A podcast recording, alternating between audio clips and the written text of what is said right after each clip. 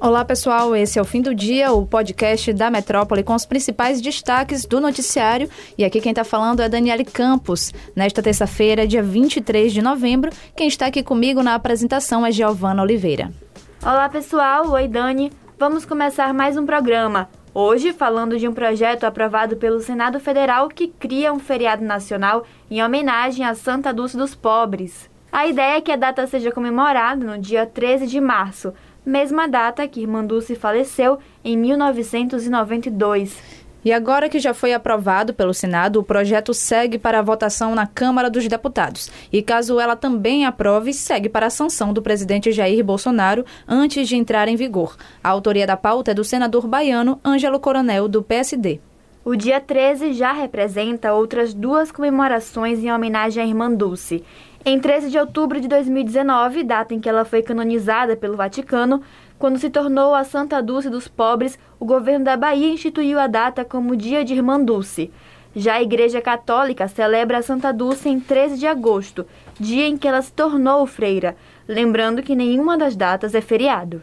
Irmã Dulce é considerada pelo Vaticano como a primeira santa brasileira e a primeira mulher também nascida no Brasil que teve milagres reconhecidos pela Igreja Católica. Agora falando de política, a médica infectologista e diretora do Instituto Couto Maia, doutora Celci Nunes, divulgou em suas redes sociais que se filiou ao Partido dos Trabalhadores da Bahia. A filiação aconteceu conjuntamente com outros médicos na tarde dessa segunda-feira. A expectativa agora é que Celci se lance candidata a um cargo legislativo ano que vem. Por enquanto, a maior possibilidade é que seja candidata a uma das 63 vagas na Assembleia Legislativa da Bahia. E na publicação em suas redes sociais, doutora Celci Nunes valorizou a participação dos partidos políticos na estrutura da democracia e exaltou o SUS, o Sistema Único de Saúde. O Instituto Couto Maia, que ela dirige, foi referência no atendimento aos pacientes com Covid-19 durante o período de pandemia. Quem acompanhou o fim do dia de segunda-feira sabe que a gente trouxe como uma das pautas a notícia da péssima colocação do Brasil no ranking de participação das mulheres na política. O país ocupa o centésimo quadragésimo segundo lugar na lista mundial. E agora ganha esse reforço com a doutora Celci Nunes, não é, Gel? Com certeza. A gente traz agora atualizações de um dos casos de racismo que tem ocorrido nas escolas particulares de Salvador. A situação do Colégio Cândido Portinari levou a direção a decidir pelo veto da renovação de matrícula dos alunos que se envolveram no ato racista contra uma colega negra, filha do porteiro da instituição. Pois é, segundo a nota divulgada pelo colégio, a medida foi tomada após consultarem o conselho de classe, que decidiu pela não renovação de matrícula desses alunos para 2022. Antes dessa decisão, o Colégio Portinari já havia afastado os adolescentes e afirmado que repudiava qualquer caso de intolerância. Depois da repercussão do caso, pais de alunos chegaram a enviar uma carta de repúdio à direção da escola. E a gente segue aqui acompanhando a atualização dos outros casos de racismo que também aconteceram em colégios aqui de Salvador. A Coelba tem sido mira de muitas polêmicas e nesta terça-feira falamos de mais um caso em que a empresa tem sido questionada. Dessa vez, o Sindicato dos Trabalhadores em Telecomunicações da Bahia indicou que, desde o início da pandemia, a empresa de neoenergia retirou os seguranças das lojas e os atendentes passaram a viver um pesadelo no ambiente de trabalho. Pois é, Dani. Segundo o presidente do sindicato, o caso é sério. Joselito Ferreira afirmou que quem trabalha nas lojas da Coelba está correndo risco de morte. As cenas de violência começaram a acontecer desde setembro do ano passado, no retorno dos atendimentos presenciais na empresa, quando seguranças não voltaram.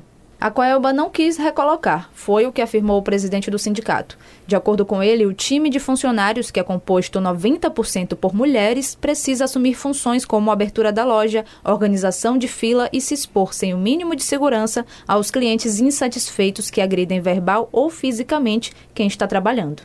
Olha, Dani, o cenário piora quando é relatado pelo sindicato que a Coelba, abre aspas, ameaça a demissão se o funcionário comunicar a agressão ao sindicato. Em lojas menores, que têm poucos prepostos, eles ficam com medo de serem identificados. Um dos casos mais graves que tivemos notícia foi encaminhado por um cliente da loja, fecha aspas. Esse último caso, Joselito diz que aconteceu na unidade de Tabuna, quando um cliente chegou a atirar um computador em uma funcionária. O sindicato tentou mediação com a empresa através de audiências na Superintendência Regional e no Ministério Público do Trabalho, mas sem sucesso. Segundo o sindicato, a empresa está irredutível e segue no argumento de que segurança não é necessária, porque não circula dinheiro nas lojas. O Metro 1, inclusive, procurou a Coelba para esclarecimentos sobre o assunto e aguarda o retorno. E no esporte, as notícias não são boas para os torcedores do Esporte Clube Vitória. O rubro-negro precisava vencer o jogo de ontem contra o time do CRB, mas perdeu de 3 a 1 e aumentou as chances do seu rebaixamento à Série C. Pois é, viu? O resultado não favoreceu o Leão e deixou o time na 18ª posição na tabela da Série B, com apenas 40 pontos. A situação está complicada. O Vitória já não depende mais das próprias forças para fugir da zona.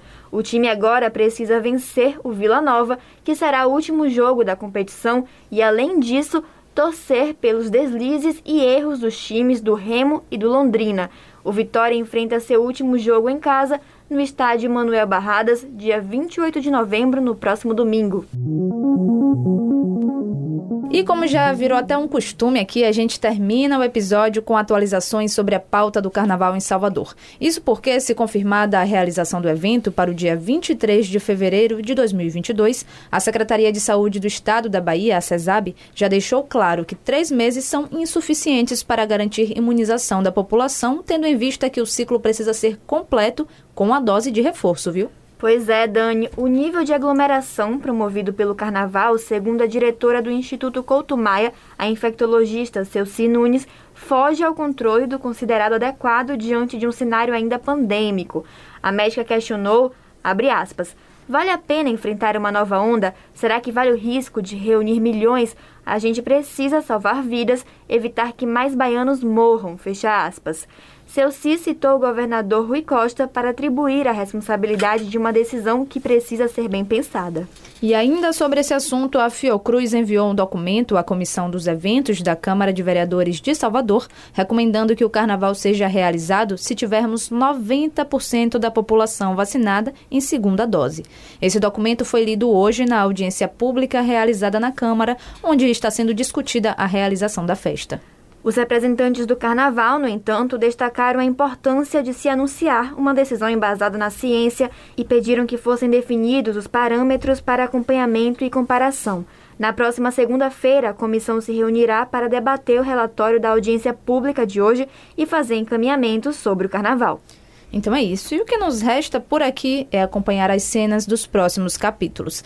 Então é isso, pessoal. O episódio do fim do dia fica por aqui. Vocês podem conferir essas e outras notícias no metro1.com.br. Além disso, acompanhe a gente nas redes sociais do Grupo Metrópole. Confira também o nosso YouTube, youtube.com.br portal Metro1. E lembrando que você pode ativar as notificações no Spotify para receber um alerta a cada novo episódio aqui do fim do dia. Um abraço, até a próxima edição. Tchau, Dani. Tchau, pessoal. Até a próxima.